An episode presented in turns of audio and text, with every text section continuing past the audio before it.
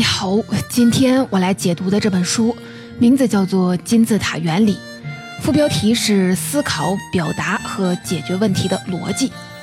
金字塔原理这个方法出自著名的投资管理公司麦肯锡，最早提出这个方法的人叫做芭芭拉·明托，也就是我们这本书的作者。明托毕业于哈佛商学院，是麦肯锡公司咨询顾问当中第一位女性。加入麦肯锡之后，公司认为他在写作和表达方面是一把好手，就安排他去帮助那些不善于表达自己观点的咨询师，提升他们这方面的能力。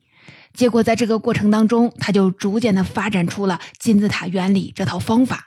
很久以来，人们并没有提出一套清晰的方法，教我们如何做到有逻辑的表达、思考和解决问题。直到芭芭拉·明托总结出了金字塔原理。这本书的英文原版已经出版了四十多年，被翻译成了多种文字，数次再版，常年名列各国的畅销书排行榜的前茅。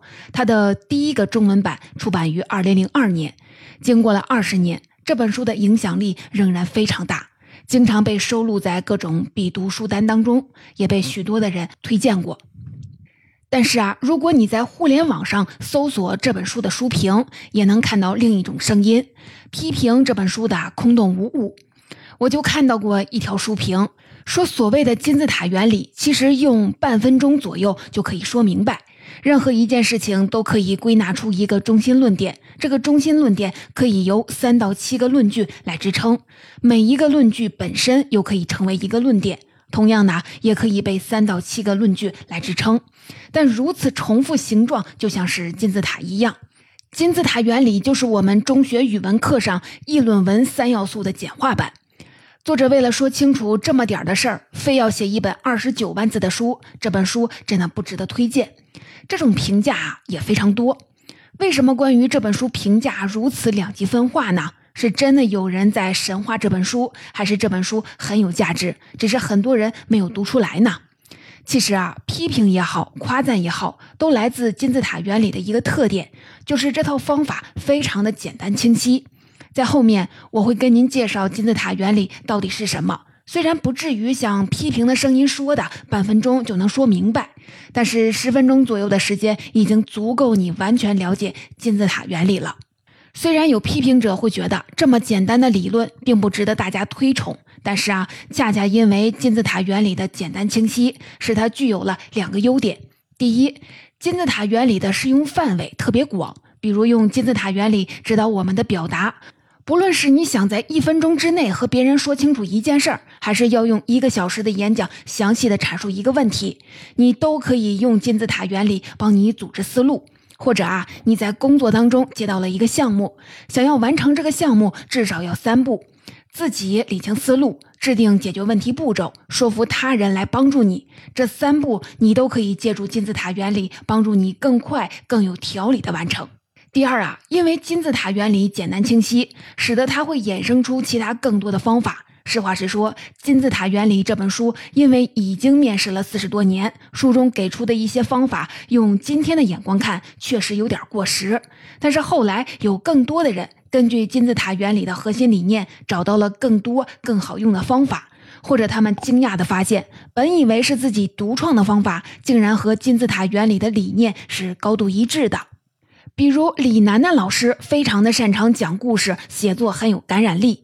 他在读完《金字塔原理》这本书就感慨：“我原本以为我的写作方法是在做纪录片导演时摸索出来的，没有想到几十年前就有人写进了书里了。”所以你看啊，金字塔原理就像是一个操作系统，自带的软件有的确实不好用，但是你能在操作系统上加载更多更好用的软件，甚至还能根据这个原理研发出自己的软件。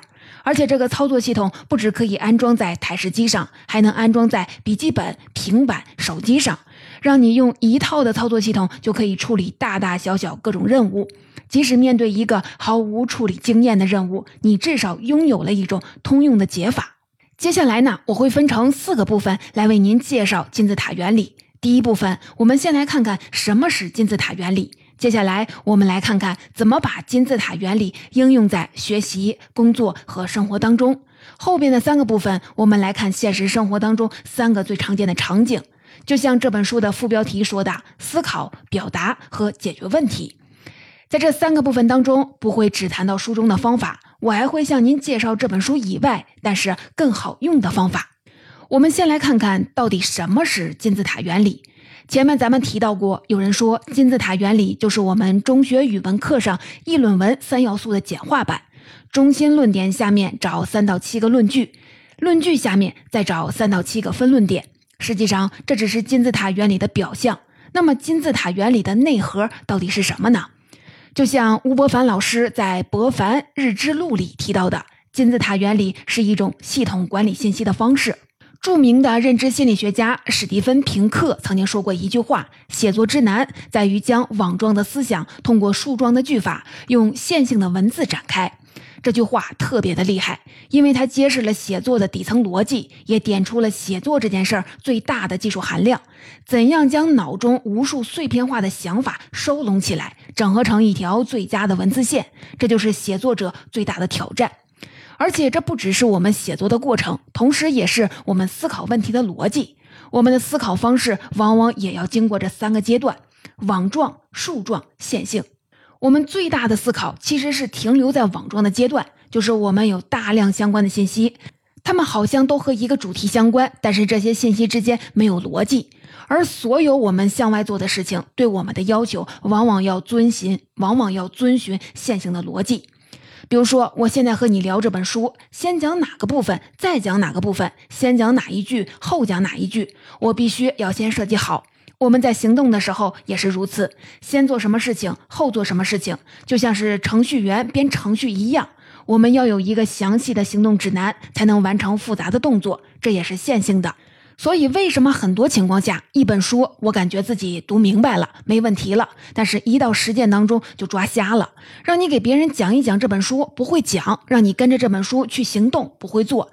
因为网状思维和线性思维不匹配，这中间还差了关键的一步，让网状的思维变得有逻辑、有组织。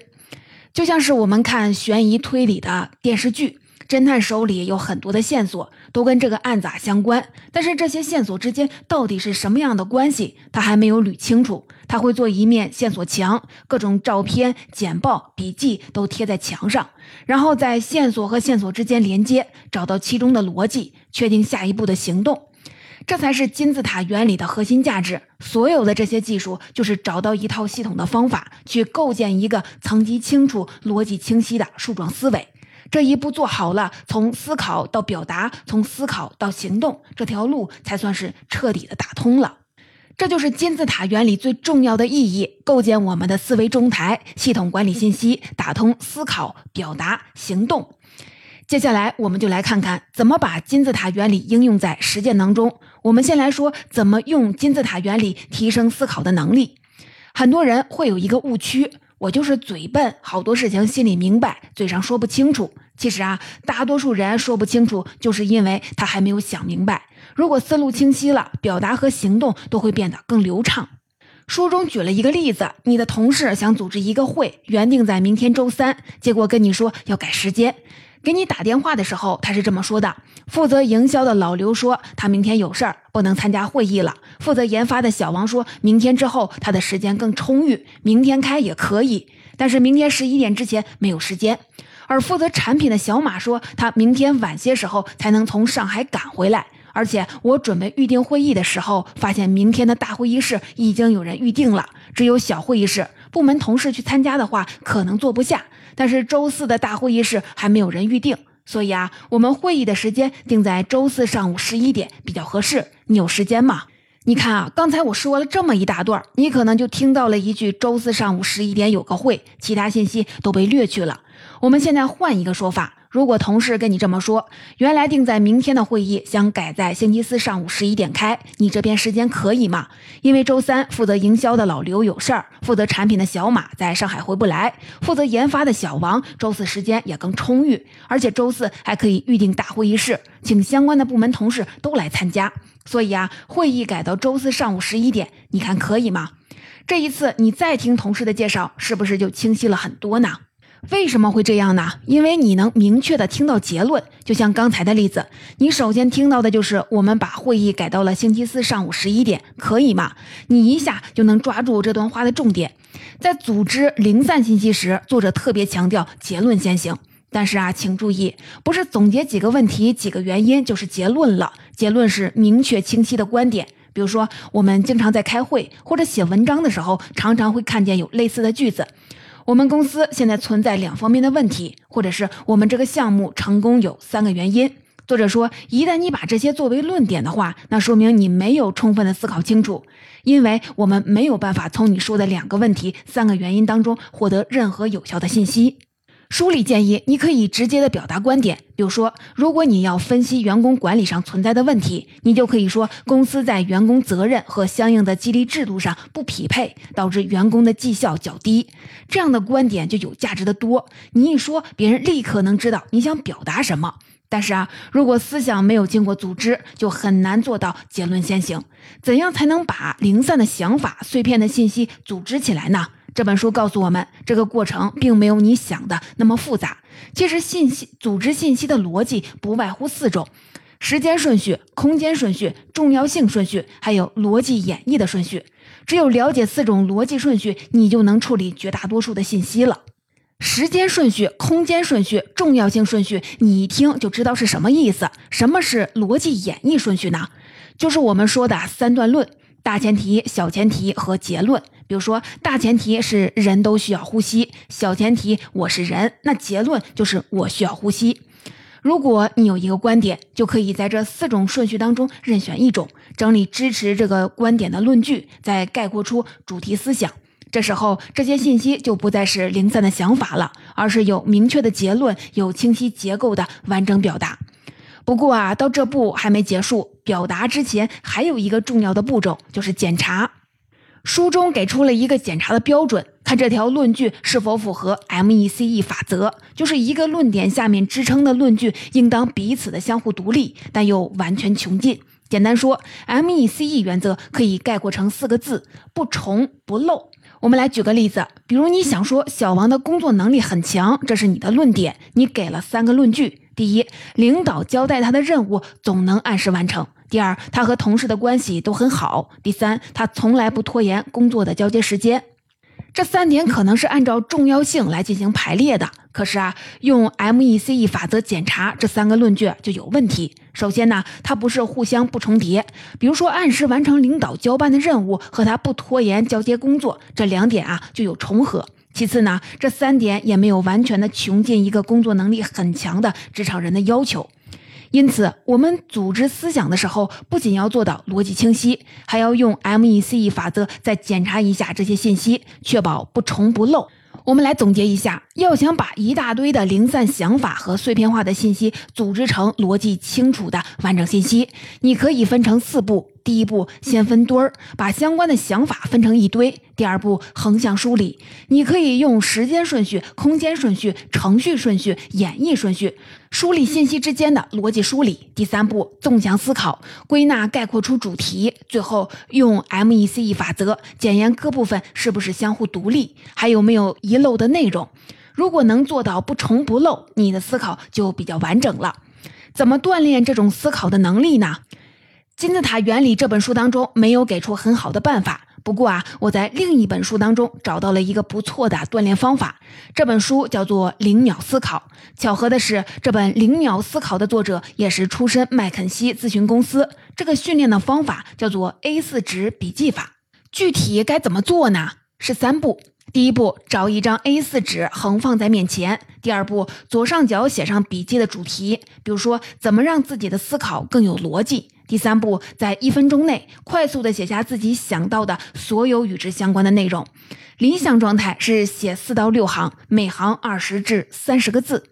之所以要设定一分钟的时间限制，就是为了让人更加的专注。如果不限定时间，书写笔记时就非常的容易走神儿，或者陷入纠结的状态。写两行发现不满意就撕掉重写。一开始的时候，往往会感到有些困难，想不到要写什么。在这个阶段，只要让自己写够三行就可以了，尽量让自己每天都能完成几页 A4 纸的笔记。在写完几十页笔记之后，你就会找到感觉了。当你的 A 四笔记法练习熟练之后，你就可以用它来锻炼你的逻辑思考能力了。一个主题下，你列出了四到六行内容之后，你就可以问自己：这些内容应该用怎样的逻辑排列呢？是时间顺序、空间顺序、重要性顺序，还是逻辑演绎顺序呢？最后再用 MECE 法则检验一下你的内容有没有做到不重不漏。说完思考，我们再来说说表达的逻辑，怎么用金字塔原理提升表达的能力。职场上，我们几乎每天都有表达的需求。口头表达有开会、述职、演讲；书面表达的场景就更多了，做个方案、写个汇报、提个申请等等。哪怕是发个邮件，也是一种书面表达。而且我们都知道，想让别人愿意听你的演讲或者是读你的文章，并不是一件容易的事儿。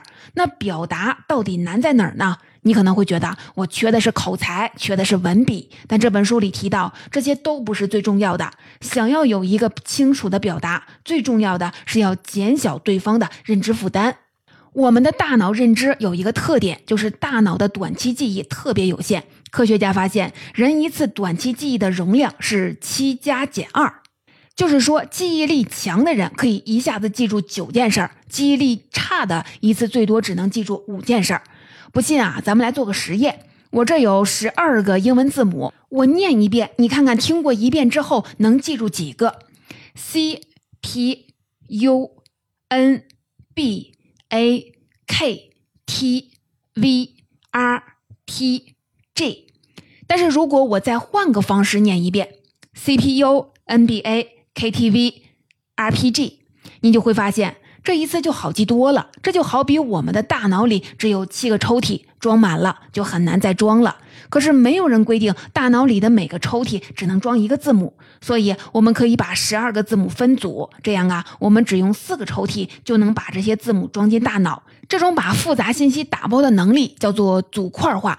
即使你的文章很短，只有一页纸，也会包括大约几十个句子。读者必须阅读、理解每一句话，寻找每句话之间的联系，前前后后反复思考。这其实是一个非常费脑的工作。你越是能让对方少花点时间就明白你的意思，你就越是表达的高手。那用什么样的方法能减少对方的认知负担呢？你需要一个清晰的金字塔的结构。我做了一个总结，有三个要点：一个目标，两个方向，三个原则。咱们先来说一个目标，金字塔结构的最重要的一点叫做用问题把信息连接起来。比如说这张图表达的逻辑哪里？从减少认知负担到大脑的认知特点，这条线后边就隐藏了一个问题，叫做为什么？为什么表达的逻辑核心是减少认知负担呢？因为我们的大脑里只有七个抽屉。装满了就很难再装别的东西了。从减少认知负担到金字塔结构，这条线后边也隐藏了一个问题，叫怎么办呢？怎么能减少认知负担呢？用金字塔结构，这就是金字塔结构的核心目标。用问题把碎片的信息连接起来，找到正确的问题，就找到了正确的连接，也就梳理出了正确的逻辑。说完了这一个目标，咱们再来说两个方向。搭建一个金字塔结构，你可以自上而下，也可以自下而上。简单说，自上而下就是带着问题找答案，先确定主要的问题。有一个问题就连一条线，下面就需要给出一个答案。然后你可以设想一下，你给的这个答案，别人会不会提出新的问题？如果有，你就接着往下连，就这样一层一层的搭建一个金字塔。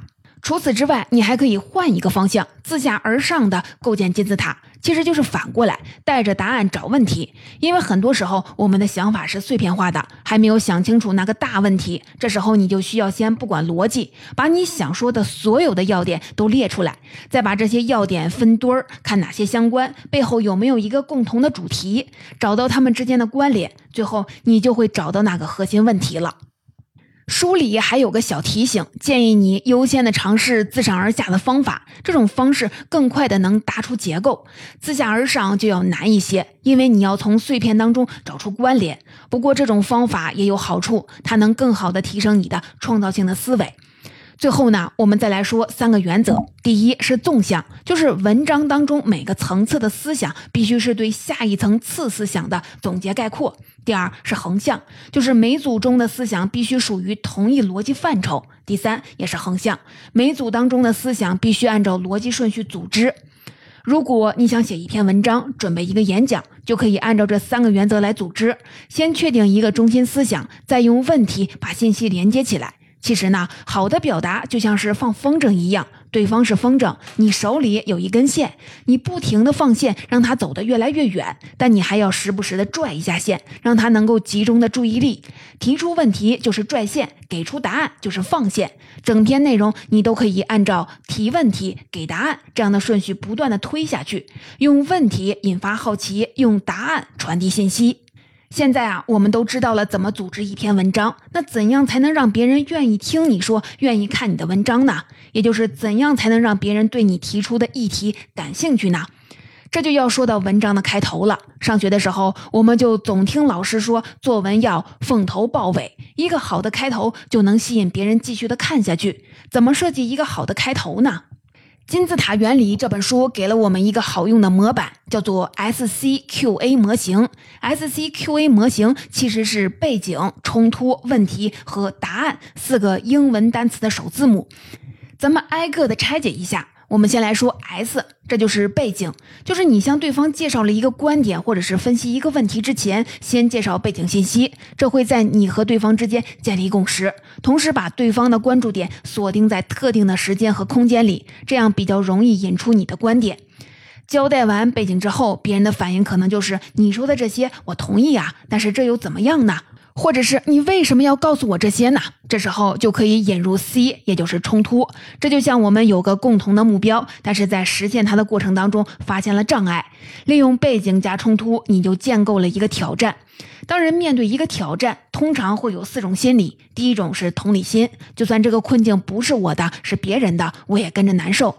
第二种是脱离欲，这个挑战也是我的困境，我想摆脱。第三种是走捷径，那个目标我真的想达成，但是这个障碍很烦人，我能不能赶紧的解决它？第四种是好胜心，这虽然是个挑战，但是我必须得要战胜它。不管是哪一种心理因素，对方都开始更加关注这个话题了，你就成功的引起了对方对这个话题的兴趣。这个时候，他最关心的问题就是怎么办，你就可以给出 SCQA 模型的第三个要素了，那个 Q，把他心中的疑点点破之后呢，你的听众就自然而然的会产生期待，会想知道答问题的答案。这时，你再给他们一个答案 A，接下来你就可以继续的用一个问题加一个答案，提出他心中的疑惑，再安抚他的情绪，给他一种确定性，他就会跟着你的思路听完这个话题。说到这儿啊，你就明白了。如果你想让观众对你的话题都感兴趣，你不用刻意的迎合听众，讲一个你觉得他们会关心的话题，你需要的是设置一个挑战。这个 SCQA 模型就是利用了大脑对冲突引发的好奇心，激励我们读下去。这和我们愿意听故事是一样的道理。说完了 SCQA 模型的用法，作者还有两个提醒：第一，在 SCQA 模型当中，你要特别注意那个 S 背景。如果你知道看你文章或者是听你汇报的人都是谁，这时引入背景就很简单了。毕竟大家都熟，共识更容易建立。比如说，你写个公司内部的邮件给部门成员做汇报，这时就更容易。但是啊，如果你面对的读者或者是听众范围很广，比如说你在杂志上发表文章、出版图书，或者是在公开场合演讲，这时候引入背景就会相对的困难一些。你就要确保你介绍的背景信息能和读者形成共识，这个事儿啊，你和他都能明白。书里也给了我们第二个建议，就是可以根据自己的需要调整 SCQA 的顺序，这可以帮你达到不同的效果。如果想开门见山的植入主题，你可以把答案放在前边，再来说背景，最后引出冲突。如果你想引起对方的好奇，你就可以把冲突放在前面，再来说背景，最后呢给出答案。说到这儿，我们来简单的总结一下：要想把一件事情说清楚，你就要尽量的为对方减少认知负担。你不能交付给对方一堆的碎片信息，而是要交给对方内容完整、层级清晰的信息。你可以构建一个金字塔结构，注意三个要点：一个目标，两个方向，三个原则。如果你想引发别人的兴趣，让别人愿意看、愿意听你表达的内容，你可以使用 SCQA 模型，先用背景和冲突构建一个挑战。再按照问题加答案的方式，让别人愿意关注你讨论的内容。你可能会问了，刚才这个方法还是有点复杂。如果我想从头的开始练习，有没有最简单的方法呢？何帆老师根据金字塔原理总结出了他的写作方法，叫做“何帆三招”。第一招，每一个自然段的第一句话必须是这一段的中心思想。第二招，每一个自然段后面的几句话必须要有逻辑关系，不管是递进关系、并列关系还是对比关系，总之一定要有逻辑关系。第三招，上一个自然段的第一句话和下一个自然段的第一句话之间一定要有逻辑关系，不管是并列关系、递进关系还是对比关系，总之啊，一定要有逻辑关系。何帆老师不仅总结了何帆三招，而且给我们提供了一个重要的经验：对于写作者来说，写的清晰要比写的生动更重要，因为减小对方的认知负担才是表达的关键。如果你想练习写作，不妨从何帆三招开始学起。最后呢，我们再来说说怎样在金字塔原理的帮助下找到解决问题的方法。要知道，解决问题这个可是麦肯锡公司的看家本领。你注意啊，咨询行业是专门是给其他企业开药方的。一家企业来找麦肯锡，往往是经营出现了一些新的问题。咨询公司就像是一个大夫，望闻问切，然后告诉你现在你们公司最需要提升的能力有哪些，我们建议你应该做哪些事儿。但是这时候，咨询公司就会遇到一个挑战，在接受委托之前，他可能对于你这个市场、对你的经营未必很了解，他需要在尽可能短的时间里找到问题的症结，给出一个解决方案。一般啊，咨询公司会先收集资料。公司的资料、行业的资料、整个市场的资料，资料越全越好，再把它们全都汇总在一起，最终的结果往往是资料堆积如山，大量细节浪费了他们太多的时间。如果快到截止日期还没有找到一个好的解决方案，就只能把这些材料分分类，再加一个笼统的标题，比如我们的发现是什么，结论和建议是什么，再加上大量的数据图表，看起来内容非常的充实，但对解决问题并没有什么实质的帮助。当然了，并不是说前期的信息收集不重要，这是分析的基础。但是啊，不能让自己陷入大量信息碎片当中，这不仅影响效率，最后也可能找不出关键的问题。那怎么才能找到有效的解决方案呢？作者提醒我们要建立结构化思维，把信息放在有结构的框架中。先给你介绍一个麦肯锡内部经典的思维模型——空雨伞。这个名字是怎么来的呢？我一说啊，你就能记住。今天我要出门，一看窗外，发现天空中阴云密布。我想了一会儿，可能要下雨，那我出门的时候就得有一把伞拿上了。那这个模型跟解决问题有什么关系呢？其实每个字都是帮你解决问题的一个步骤。空就是抬头看天，发现今天阴天，这是事实，这需要你先有重点的阐述事实。雨就是等会儿可能要下雨，这是根据信息做出的推断和判断，也就是你要预测接下来的变化。伞，我出门的时候要把伞拿上，这是根据之前的预测确定接下来的行动。所以啊，你就会发现，空雨伞就是从事实到判断，再到行动；从事什么到为什么，再到怎么办。不过在现实当中，我们要解决的问题要复杂的多，所以这本书拓展了刚才我们说的三个步骤，给出了一系列的建议。这其中最关键的就是界定问题，就像有经验的医生一样，只有找到了病源，才能对症下药。书中给出了一个非常好用的方法，关联上了咱们前面说到的 SCQA 模型，也就是背景、冲突、疑问、答案。不同的背景、不同的冲突，推导出不同的问题。根据书中的总结，其实只有七大类的问题。找到问题之后，应该如何的去解决呢？作者建议，我们应该向科学家们去学习。商业咨询和科学研究看起来是不同的领域，但是内核其实差不多。大家都是对现象进行分析，从中得出结论，再找到行动的方案。而很多年来，科学家们形成了一套行之有效的研究方法，而且这个方法要比商业咨询更依赖结构化思维。你研究一家企业，你还可以收集这个公司、这个行业的所有信息。比如说，你是一个天文学家，你怎么收集整个宇宙的信息再去做研究呢？这种先抽、这种先收集信息再去做分析的方式就行不通了。所以，几百年来，科学家们积累了一套行之有效的方法论。科学研究的方式是先提出各种的假设，然后设计重要的实验，根据结果排除一个或者是多个假设，通过实验得出明确的结论。一百年前，胡适先生给中国人介绍这套科学方法，用了八个字，叫做“大胆假设，小心求证”。这八个字啊，说的实在是太好了。换句话说，你要先强迫自己思考问题产生的各种的原因，这些原因可能靠谱，可能是不靠谱，没关系，先大胆的假设一下。之后呢，你就有了重点，你再收集资料，去求证你设想的原因是不是真正造成问题的原因。具体怎么求证呢？书中给出了一个建议，呈现有形的结构，方便你找出问题的关键点。任何一家企业或者是一个行业的具体领域都有清晰的结构，包括由不同单元组成的系统。如果你能画出现状或者是理想状况的系统的示意图，它就能帮助你确定是否有问题，也能帮你找到和分析问题产生的原因。我们来举个例子，我在家里看书，突然呢，我那个台灯灭了，我要怎么找问题呢？我会先把台灯拔了，换一个灯，插上那个插座。要是另一个灯亮，那就是这个台灯坏了；要是另一个灯也不亮，我就会去另外的房间插座看看好使不好使。要是别的房间插座好使，那就是这个插座出了问题；要是别的房间插座也不好使，那就是家里停电了。我会看看电表是不是自己忘记交电费了，或者去看家里的配电箱是不是跳闸了。要是这些都没有，我会看看楼道的灯亮不亮，问问邻居家有没有电。要是邻居家也没电，那就是整个楼停电了。我还会顺着窗户看看别的楼有没有电。要是别的楼有灯在亮，那就是我们这座楼停电了，给物业打电话请他们来修理。要是周围的楼也都没电了，那就是大面积的市政停电了，就要给电力公司打电话了。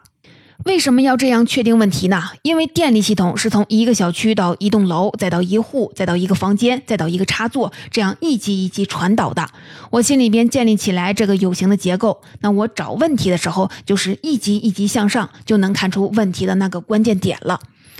总结，刚才咱们围绕金字塔原理这本书聊了很多，现在呢，咱们一起来简单的总结一下。金字塔原理到底是什么呢？它是一种系统管理信息的方式。为什么需要系统管理信息呢？因为我们的思考往往是网状思维，有大量的相关信息，它们好像都和一个主题相关，但是没有逻辑。而表达与行动需要的是线性思维。网状思维和线性思维不匹配，这中间还差了关键的一步，让网状的思维变成有逻辑、有组织。这个金字塔原理的核心价值，所有的技术就是找到了一套系统的方法，构建了一个层级清楚、逻辑清晰的树状思维。这一步做好了，从思考到表达，从思考到行动，这条路才算是彻底的打通了。接下来呢，咱们一起聊了具体的应用，怎样把一件事儿想明白，也就是如何把零散的信息或者是想法组织成完整的表达。你可以利用时间、空间、重要性、逻辑演绎顺序梳理逻辑，然后归纳出结论。不过啊，要注意，在归纳出逻辑之后，你还需要用 MECE 法则检验你的逻辑，确保信息不重不漏。怎样把一件事儿说清楚，也就是让对方迅速的理解你要传递的信息。你需要你需要记住金字塔结构的三个要点：一个目标，两个方向，三个原则。你可以使用 SCQA 模型，先用背景和冲突构建一个挑战，再按照问题加答案的方式引起对方的兴趣。怎么用金字塔原理找到解决问题的方法？最重要的就是建立结构化思维。借助空与伞这个模型，你就能记住解决问题的三个步骤：先界定问题，再分析问题，最后找到针对性的解决方案。解决问题的过程当中，请向科学家学习，大胆假设，小心求证。最常用的方法是借助有形的结构找出问题的关键点。如果你能画一一家企业或者是一个行业具体领域的清晰结构，就能帮助你确定是否有问题，并找到和分析问题产生的原因。我把本期音频当中提到的全部工具梳理成了一张清单。首先呢是思考的工具，四种逻辑顺序。时间顺序、空间顺序、重要性顺序、逻辑演绎的顺序，MECE 法则、A4 纸的笔记法、表达的工具、金字塔结构、SCQA 模型、核翻三招解决问题的工具、空与伞模型、界定问题的清单、有形结构分析法。